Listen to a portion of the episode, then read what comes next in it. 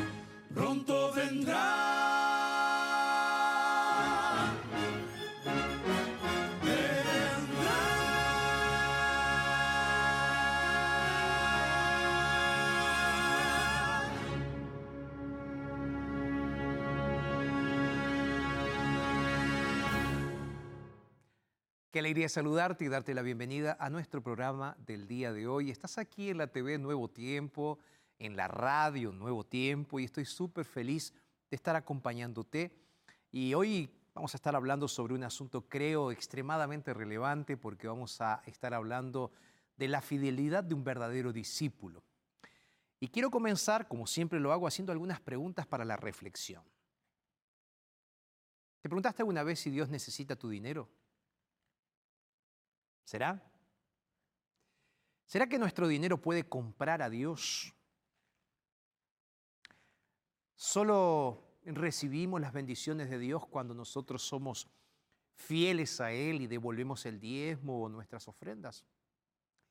¿Por qué será que se habla tanto en los círculos religiosos sobre dinero? ¿Y cuál es la relación entre el dinero y la religión? Todas estas preguntas quiero responderlas en el programa del día de hoy, así que quiero invitarte para que te quedes con nosotros, para que podamos iniciar entonces este programa del día de hoy conversando un poquito más sobre, ¿será que Dios quiere?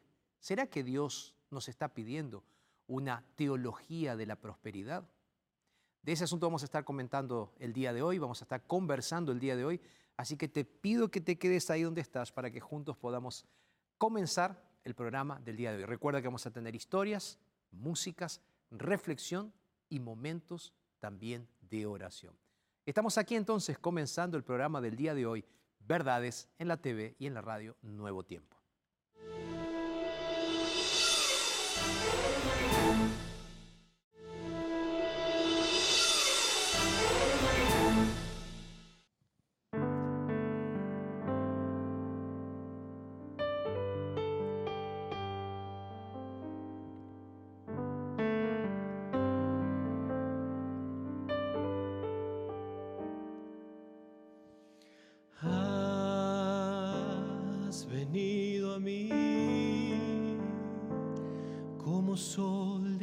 Has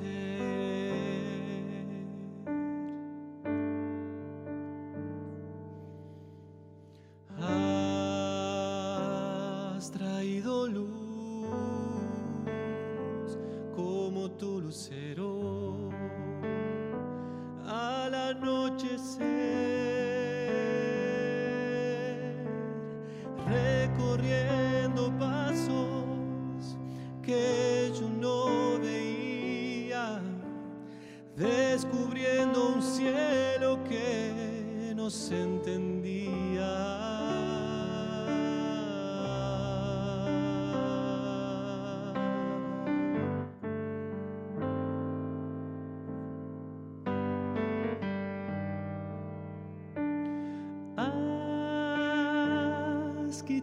manchas que ni el mar llevaba.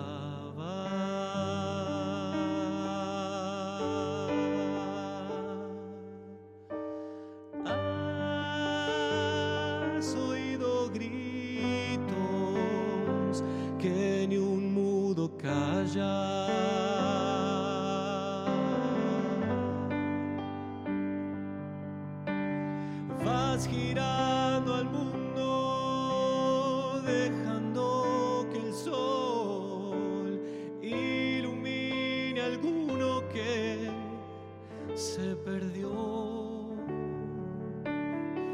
Voy saltando piedras, siguiendo un camino. Y al final me pierdo cuando no te miro. Sobre las estrellas, tú viniste a mí, mis penas al fin. Te seguí.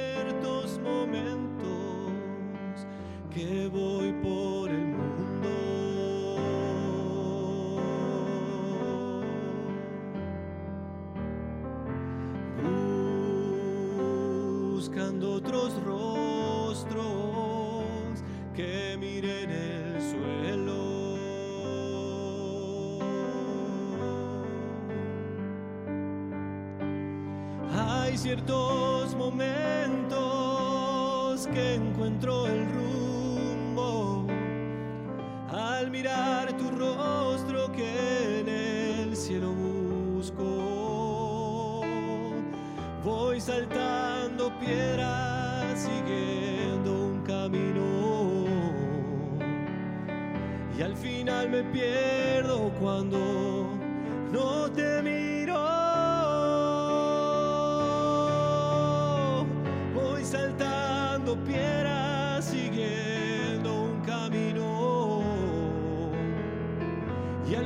me pierdo cuando no te miro.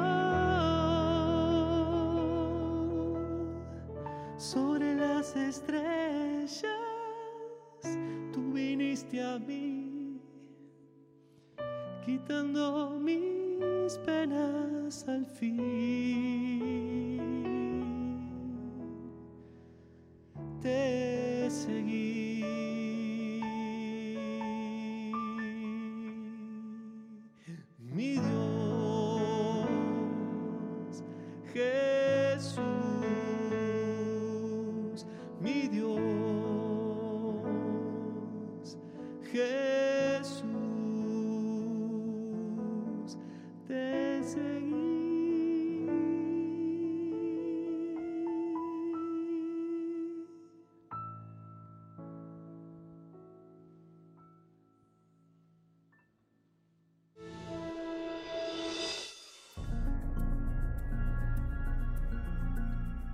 Comencé a trabajar como camionero desde 1999, el mismo año que pude sacar mi licencia. Trabajaba con material de construcción, muchas veces pasaba una semana fuera de casa o a veces más, y la verdad no lo sentía como un trabajo, lo sentía más como un pasatiempo, algo en lo que sentía placer en poder hacerlo. Decidí abandonar el trabajo de camionero cuando comencé a estudiar la Biblia, ya que no me sentía muy cómodo en trabajar los sábados. Y como la empresa donde trabajaba, el jefe no me liberó los sábados, pensé que lo mejor sería salir de la empresa y continuar mi vida al lado de Cristo. Inmediatamente después de eso, quedé desempleado, imprimí algunos currículos, salí a repartirlos y rápidamente encontré, encontré un trabajo. Gracias a Dios encontré un trabajo. En ese trabajo me exigían que hiciera algunas cosas que no eran correctas. Entonces no lo vi viable de acuerdo a mis principios. Después que rechacé ese trabajo, le pedí sabiduría a Dios y quedé desempleado nuevamente. Buscando trabajo encontré una empresa en la que en la que antes prestaba mis servicios.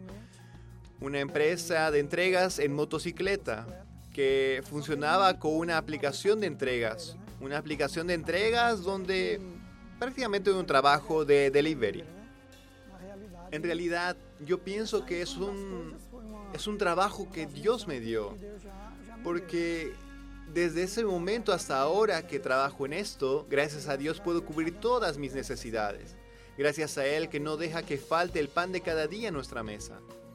Esta fue una de las mejores decisiones que tomé en toda mi vida. Con mucha sinceridad quiero decirles que no tengan miedo de seguir a Cristo, que Él no te desamparará. Tenemos que ser fieles a Dios, así como lo fue José, ser fiel a Dios sin negociar tus principios.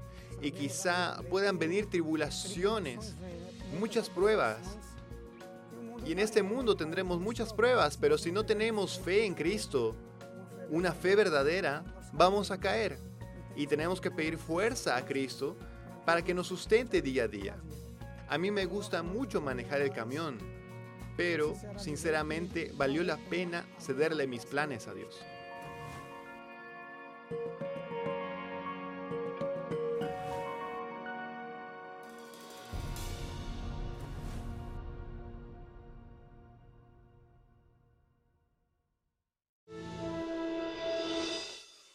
Lindo ver cómo Dios nos habla de diversas formas y maneras. Historias de vidas transformadas nos hacen ver que realmente Dios es poderoso. Y aquí semanalmente te presentamos lindas historias, como también presentamos lindas historias aquí en la TV en Ángeles de Esperanza, ¿verdad? Historias nos hacen ver la mano poderosa de Dios al timón y al control de la vida de las personas. Y hablando de la mano de Dios al control de nuestra vida, Comencé el programa diciendo de que vamos a estar hablando sobre dinero. ¿Será que el dinero controla nuestra vida o nosotros controlamos nuestro dinero? Hay aquí en este curso bíblico titulado Enseñanzas de Jesús, hay una lección que complementa lo que voy a estar trabajando en el día de hoy. El título de esta lección es lo que Jesús enseñó sobre el dinero. ¿Será que Jesús habló sobre el dinero? ¿Sabías que 70% de las parábolas que contó Jesús tienen alguna relación con el dinero? Entonces, ¿será que es importante para Dios y para nosotros hablar sobre dinero? Yo creo que sí. Y es por esa razón que lo mejor que hay es estudiar la Biblia para entender lo que dice Dios acerca del dinero. Por eso, en este curso bíblico que quiero regalarte ahora, tú puedes aprender un poco más en la comodidad de tu casa lo que Dios dice acerca del dinero. Entonces, te invito para que solicites este curso bíblico, es gratuito, a nuestro WhatsApp, que es el más 55 12 98 114 60. Así que puedes solicitarlo gratuitamente. De mi parte, entonces, ya estoy listo aquí para sentarme, para abrir mi Biblia y para esperarte por aquí. Ahora lo que hacemos, una rápida pausa. Yo te espero por acá, ya regresamos.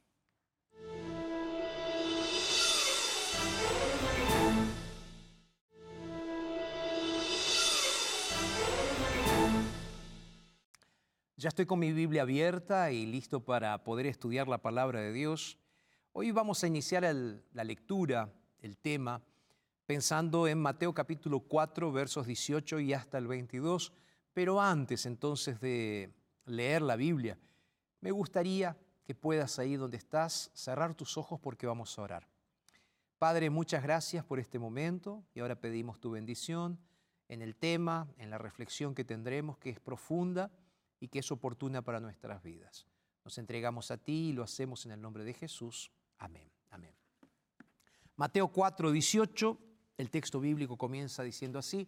Voy a leer estos cuatro o cinco versículos hasta el versículo 22. Así que si lo tienes, léelo conmigo. Mateo 4, verso 18 en adelante. Dice así, pasando Jesús junto al mar de Galilea, vio a dos hermanos, Simón, llamado Pedro, y a su hermano Andrés, que echaban la red en el mar porque eran pescadores. Verso 19. Y les dijo, venid en pos de mí, y os haré pescadores de hombres. El verso 20 continúa diciendo lo siguiente. Ellos, entonces, dejando al instante las redes, lo siguieron. Verso 21. Pasando de allí vio a otros dos hermanos, Jacob, hijo de Zebedeo, y a su hermano Juan, en la barca de Zebedeo, con su padre, que remendaban sus redes, y los llamó. Verso 22 y último texto que leo. Ellos, dejando al instante la barca y a su padre, lo siguieron. Cuando Jesús estuvo en esta tierra, Él estableció su iglesia formando su equipo de trabajadores, lo que conocemos normalmente como discípulos. Los primeros en ser llamados fueron Pedro, Andrés, como vimos en el texto bíblico, luego Santiago y después Juan. Y sabes, es interesante que el texto es claro porque dice que ellos dejando todo, interesante, ¿no? Dejando todo, siguieron a Jesús. Quizás estés pensando más o menos así, pero por lo que vino dejaron muchas cosas. Al fin y al cabo, eran simples pescadores, ¿verdad? Así que creo que es interesante mirar lo que lo que Jesús dijo a otro funcionario público que trabajaba en la oficina de recaudación de impuestos o ingresos federales o como quieras llamarlo. Lucas, capítulo 5, si tienes tu Biblia, acompáñame. Lucas, el capítulo 5, verso 27 y 28, dice así, después de estas cosas salió y vio a un publicano llamado Leví, sentado al banco de los tributos públicos, y le dijo, sígueme. Él dejándolo todo, se levantó y lo siguió. Interesante que por un lado fueron los pescadores y por otro lado un funcionario público, alguien que era un cobrador de impuestos, una persona rica para aquella época. El punto principal de lo que venimos diciendo es que es necesario dejarlo todo para seguir a Jesús. Y ahí surge la pregunta, ¿qué es todo? ¿Qué es todo? todo. Todo es todo. No necesito explicarte esto. Tú eres una persona inteligente, entiendes, sabes muy bien. Entonces, cuando Jesús dice que ellos lo dejaron todo, es todo. No es solo posición, no es solamente dinero. ¿Mm? Jesús, por ejemplo, en Mateo capítulo 10, el verso 37, él va a decir una frase que inclusive para algunas personas es difícil de entender. Él dice más o menos así, el que ama padre o madre, más que a mí, no es digno de mí. Y Jesús va a continuar, repito, Es hasta un tanto difícil estas frases de Jesús, ¿verdad? Porque Él dice, el que ama a su hijo o a su hija más que a mí, no es digno de mí. ¿Qué es lo que Jesús estaba intentando decir? Jesús estaba predicando de que debemos abandonar a nuestro padre, a nuestra madre. No, no, espera. No te olvides que Jesús guardó los mandamientos. Y no te olvides que hay un mandamiento en Éxodo capítulo 20, verso 12, que dice, honra a tu padre y a tu madre para que tus días se alarguen en la tierra que Jehová tu Dios te da. Entonces, Jesús no está yendo contra el mandamiento. Claro, tú te puedes estar preguntando, ok, pastor, pero ¿cómo entendemos este texto bíblico entonces? ¿Qué es dejar todo ¿O será que dejar todo es dejar padre y madre? ¿Te acuerdas del versículo tan conocido que es parte de aquel sermón de la montaña de Jesús? Mateo capítulo 6, verso 33. Jesús dijo, buscad primeramente el reino de Dios y su justicia, y todas las demás cosas os serán añadidas. ¿Qué es dejarlo todo entonces, pastor? Te lo voy a explicar de esta manera. Dejarlo todo por Jesús es poner a Dios en primer lugar. Lo voy a repetir. Dejarlo todo por Jesús es poner a Dios en primer lugar. Cualquier cosa, cualquier posición, cualquier objeto o cualquier persona, cualquier cosa que interfiera en nuestra relación con Dios,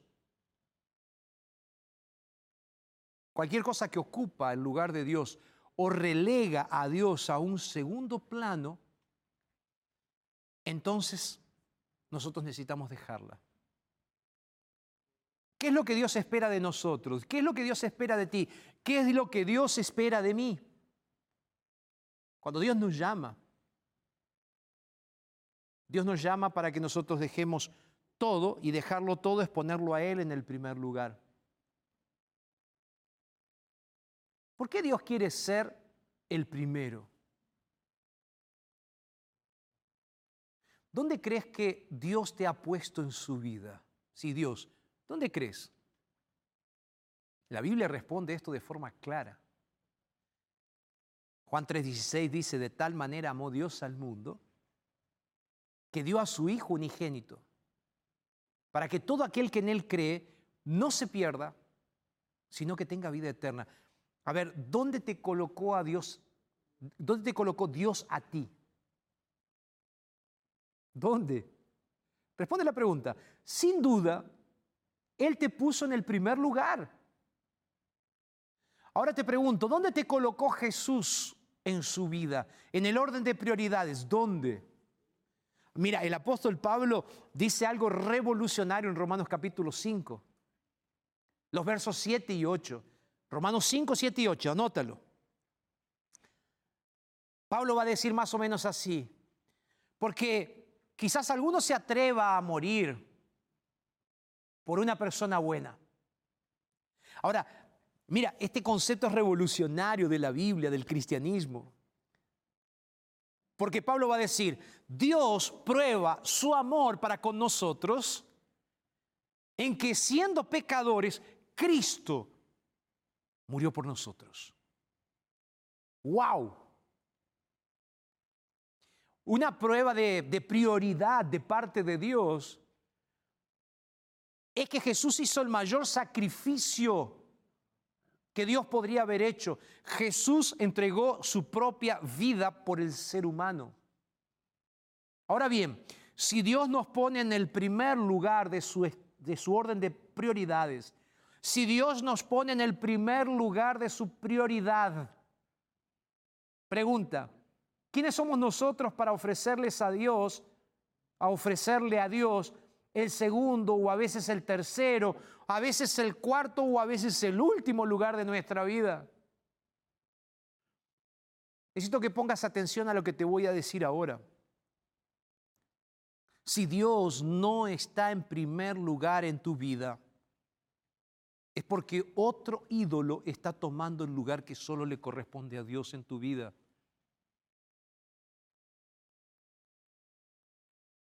O sirves a Dios o sirves a este ídolo.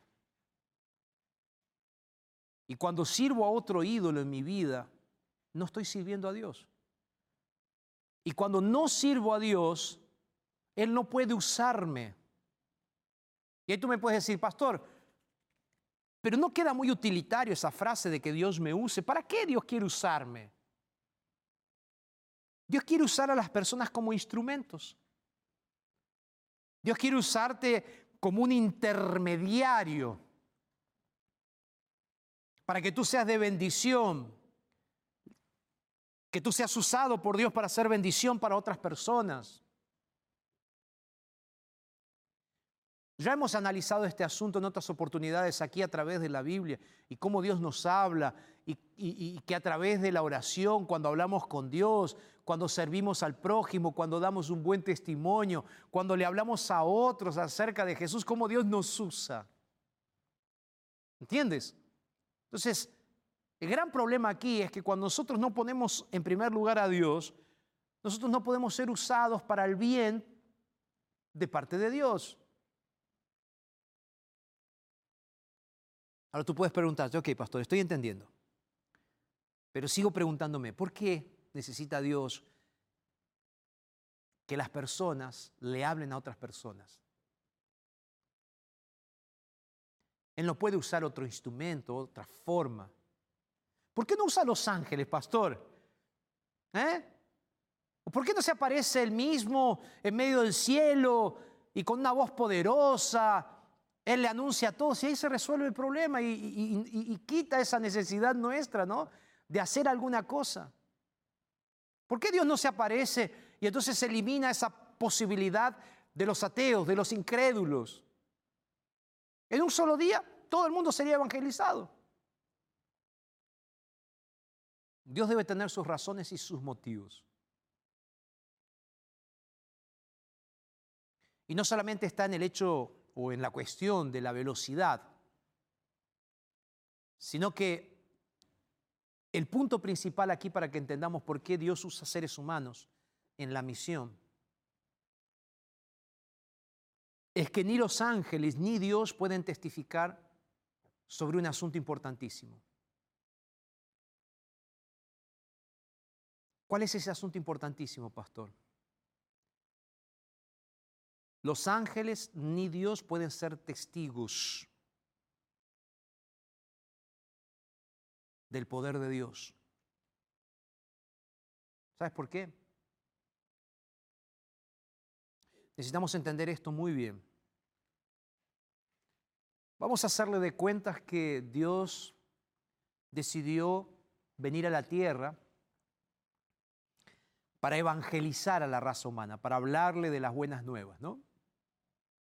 Y Él decide venir en un día específico para predicar y para hablarle a todo el mundo.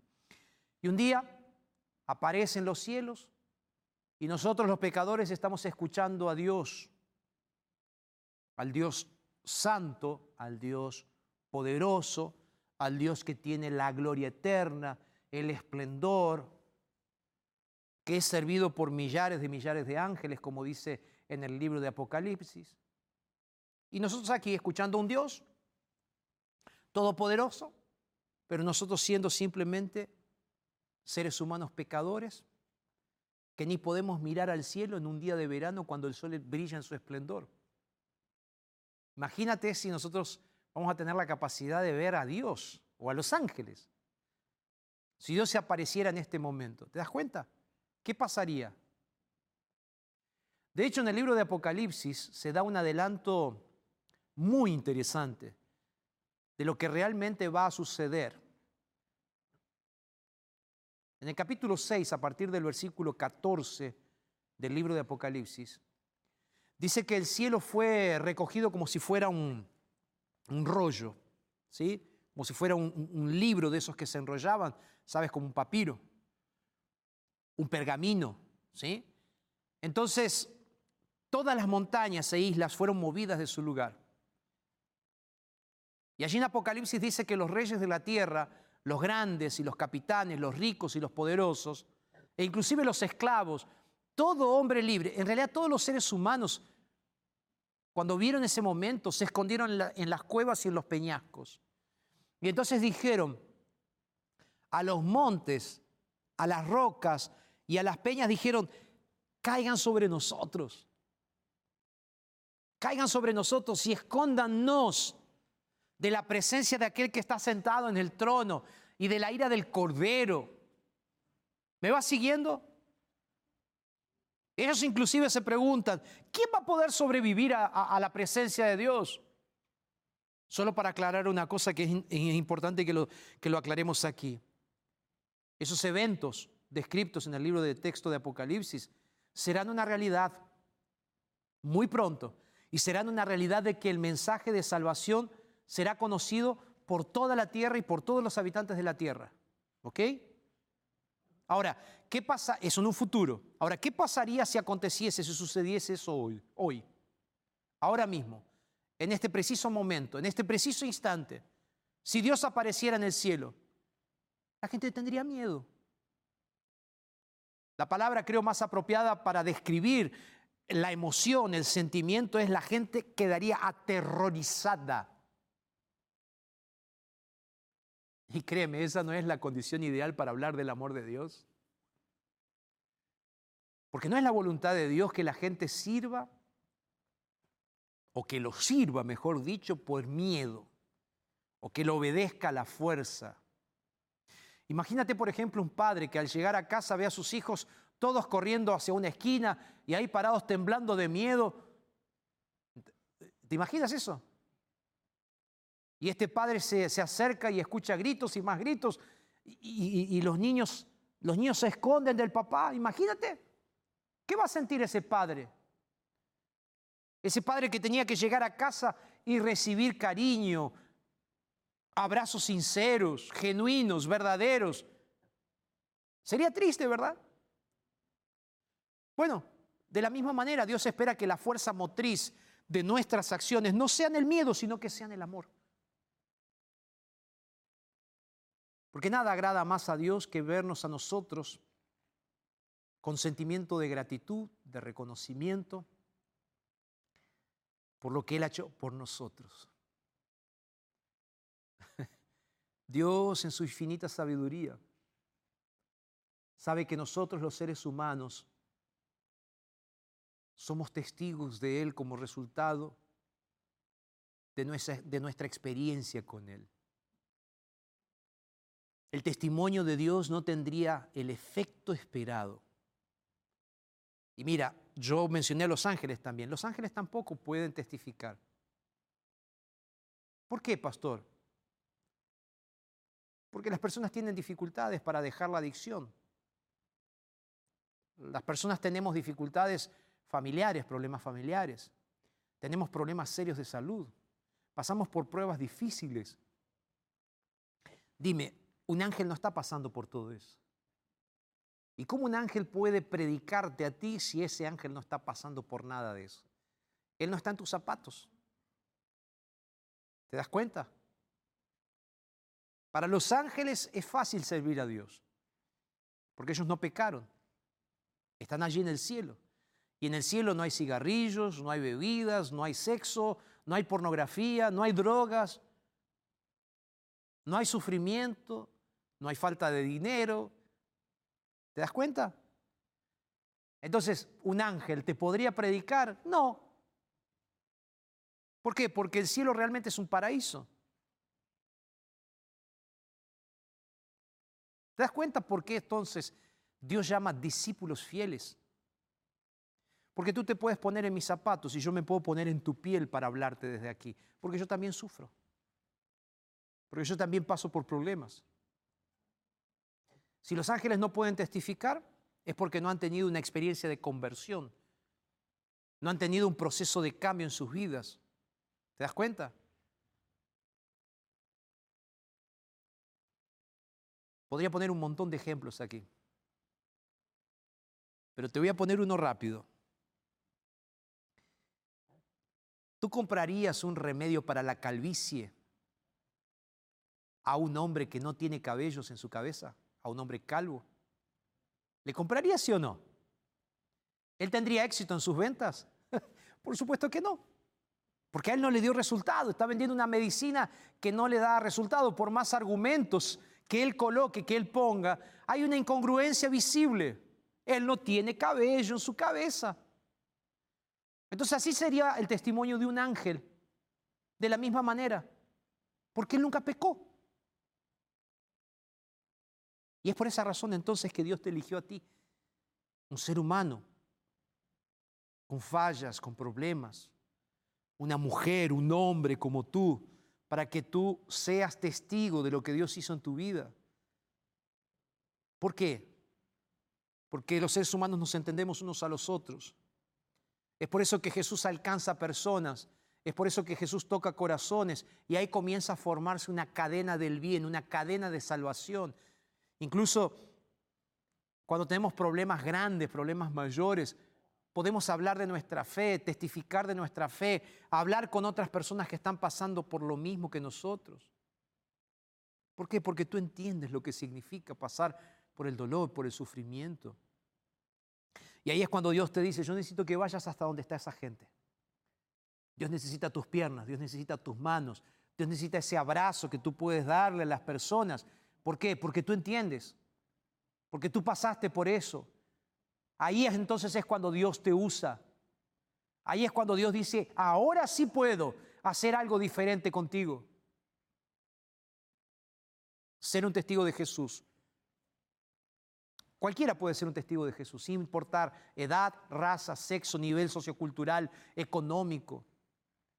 No importa. Todos podemos ser testigos de Jesús. No importa si sabes hablar o no sabes hablar, si eres tartamudo o hablas perfectamente. Dios quiere usarte. Pero ¿sabes qué? Tenemos la costumbre de poner excusas. Tal vez la tuya, sea, ah, no tengo tiempo para eso. Ah, no sé hablar. Ah, no tengo conocimiento. Ah, no tengo recursos económicos. Soy tímido. Y tal vez estés ahí en este momento inventando excusas que ni estoy mencionando. Pero no pierdas tu, tiempo, por favor, escúchame. Dios no acepta nuestras excusas. ¿Sabes por qué?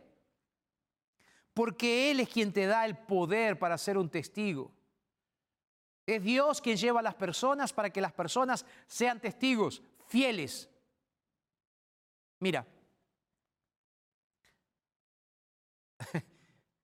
es, interesante, ¿no? Pero mira lo que pudo hacer un pescador maleducado, tremendamente ignorante y violento, temerario, sin palabras. Bueno, y me mejor me detengo por aquí porque hasta yo estoy sintiendo pena de Pedro, ¿verdad? Pero él fue un hombre que decidió seguir la palabra de Dios seguirlo a Dios. Y el Espíritu Santo lo hizo un testigo fiel, tuvo un resultado increíble. Cuando vas al libro de Hechos, el capítulo 2, por ejemplo, dice que en un día, con la predicación de aquel pescador ignorante, tres mil personas se convirtieron. ¿Te das cuenta cómo, cómo Dios puede hacer que una persona simple, sencilla, pueda ser usada, transformada? Dios puede usar un anciano tartamudo para que sea el líder de un éxodo y que pueda sacar a casi un millón de personas de Egipto como lo hizo con Moisés, que llevó al pueblo de Israel. ¿Todo por qué? Porque se dejó ser usado por el Señor. Aun cuando él decía, ¿quién soy yo para que el Señor haga algo? No importa quién eres tú. Lo que importa es qué es lo que Dios puede hacer. Tú puedes decir, no soy elocuente, soy tartamudo, tengo la lengua presa. Moisés siguió con todas las excusas. Pero Dios no le hizo caso. Dios quería hacer su voluntad en la vida de aquel hombre. Lo que Dios espera simplemente es nuestro consentimiento. Que le digamos, Señor, aquí estoy, estoy listo. Haz lo que quieras conmigo. Y fue lo que sucedió con Moisés. Él se dejó usar. Y fue el hombre que escribió cinco libros de la Biblia, seis libros de la Biblia. Fue el hombre que escribió algunos salmos también. Fue el hombre que sacó al pueblo de la esclavitud de Egipto. Mis queridos, fue el hombre que lideró la salida del pueblo de Israel para la tierra prometida. Dios no se importó con la experiencia o no de Moisés. Un ejemplo más. Dios usó una niña cautiva. No sabemos su edad, ni siquiera sabemos su nombre. Pero en una tierra lejana, esa niña fue el instrumento para hablarle a la esposa de su amo, el amo se llamaba Naamán, para que gracias a ella ese hombre fuera a Israel para ser curado. Segunda de Reyes 5. Quizás ahora tú puedes estar pensando, está bien, reconozco que debo declarar que puedo hacer algo y entonces necesito ejercer mi testimonio personal. Lo entiendo, Señor. Lo entiendo. Ok. Ahora tú debes dejar también o permitir que Dios elija el lugar a donde vas a testificar. Porque a veces yo veo personas que a veces dicen, no, yo quiero irme a, a, Europa a testificar, o yo quiero ir a ayudar, por ejemplo, a, a la crisis migratoria en, en, Ucrania, o quiero irme a África. ¿Dónde, dónde, ¿Dónde ejerzo mi testimonio? ¿Dónde ejerzo la ayuda? La ayuda comienza a ejercerse aquí y ahora en el lugar a donde estás. Porque ser un discípulo de Jesús es testimoniar ayudando a otras personas, contando tu experiencia. ¿Dónde? En el lugar a donde estás. ¿Te acuerdas de aquella historia en la cual Jesús, eh, perdón, un joven le dice, Señor, yo quiero ir contigo? Y le rogaba el joven, Marcos 5. Dice, quiero ir contigo. No, no, no, quédate aquí, le dice Jesús. Tú necesitas quedarte para predicar a los tuyos. Ve a tu casa y cuéntales cuán grandes cosas ha hecho el Señor contigo. ¿Dónde empezó el evangelismo de aquel joven? En su casa. Cuéntaselo a tus amigos. Haz lo que te tengo que hacer, haz lo que te dije que hicieras ahora. ¿En dónde? En tu casa, en tu calle, en tu barrio, en tu trabajo, en el salón de clases, donde sea. Cuéntales cuán grandes cosas ha hecho el Señor por ti. Eso es lo que hace un discípulo. Cuenta cuánta misericordia el Señor ha, tenido contigo y cómo Dios te, te transformó y te ha hecho que tengas una nueva vida. Puedes contar sobre este programa. Puedes hablar sobre el canal Nuevo Tiempo y cuán bien te está haciendo. Simplemente invita a las personas y diles, mira, me está haciendo bien esto, esta es una forma de testificar. ¿A quién? A los que están cerca tuyo. Y vas a ver el poder de Dios siendo experimentado. Eso es lo que hace un discípulo y eso es lo que Dios te está pidiendo. ¿Sabes? Cuenta una historia que el pastor HMS Richards, él fue un gran evangelista de la iglesia adventista del séptimo día. Dice que un día él iba a bautizar a una persona. Y notó que aquella persona, sabes, el bautismo por inmersión, ¿no? Cuando tú colocas en el bautisterio. Y entonces el pastor lo mira y le dice, Señor, usted tiene su billetera con el dinero en el bolsillo. La parte de atrás tenía su billetera, ¿no? Llena de dinero. Claro, el pastor pensó que se había olvidado del dinero. Y el hombre le dice, no, no, no, pastor, no me olvidé mi billetera y yo nos vamos a bautizar juntos aquí. Él había entendido el verdadero espíritu del cristianismo. El espíritu del cristianismo es dar y darse a sí mismo, siguiendo el ejemplo de Jesús. Jesús dijo muchas veces que era más importante que nosotros demos. Hechos capítulo 20 dice, bienaventurado es dar, o más bienaventurado es dar que recibir. Es que hay mayor felicidad cuando nosotros damos, cuando nosotros ayudamos. Mis queridos, yo comencé hablando sobre el dinero. Pastor, ¿qué tiene que ver el discipulado, el dar testimonios, el ayudar a las personas, el hacerlo aquí y ahora en este lugar? Simple. Si el dinero en tu vida es lo más importante, entonces Dios no está ocupando el trono de tu corazón. Y aquí el concepto que quiero dejar antes de cerrar el programa del día de hoy. Cuando Dios dice dejarlo todo y seguirlo, es aprender a colocar las cosas en el orden de prioridades correcto.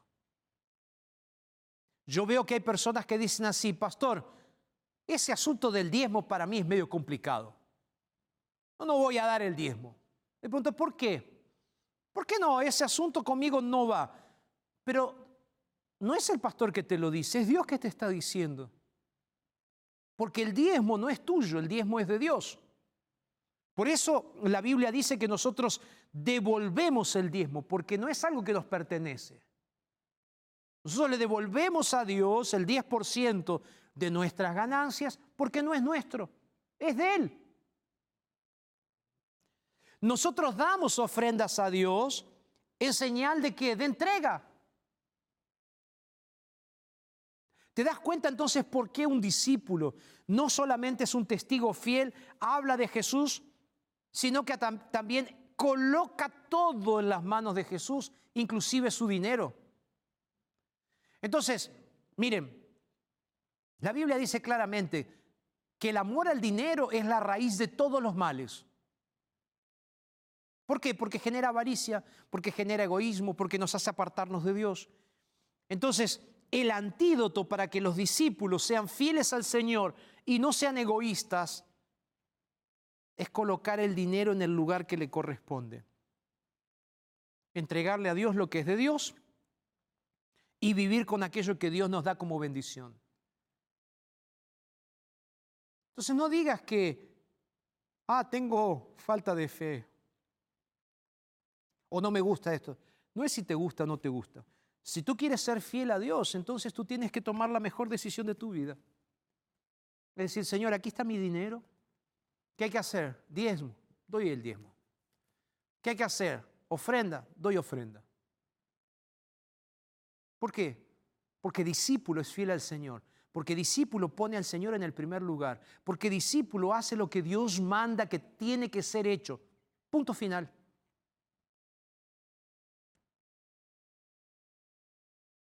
Punto final. Tengo que ir a la música, ¿verdad? Te hago solo esta pregunta. ¿A quién amas más? ¿A Dios o a tu dinero? Música de arautos y después oramos juntos. ¿Te parece? Música.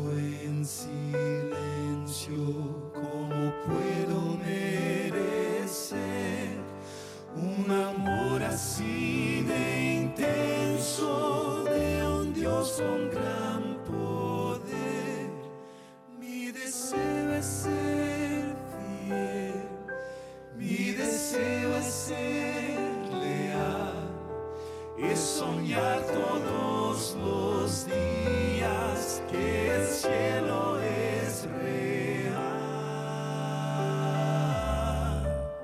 Si mis amigos me dejaren y de tu nombre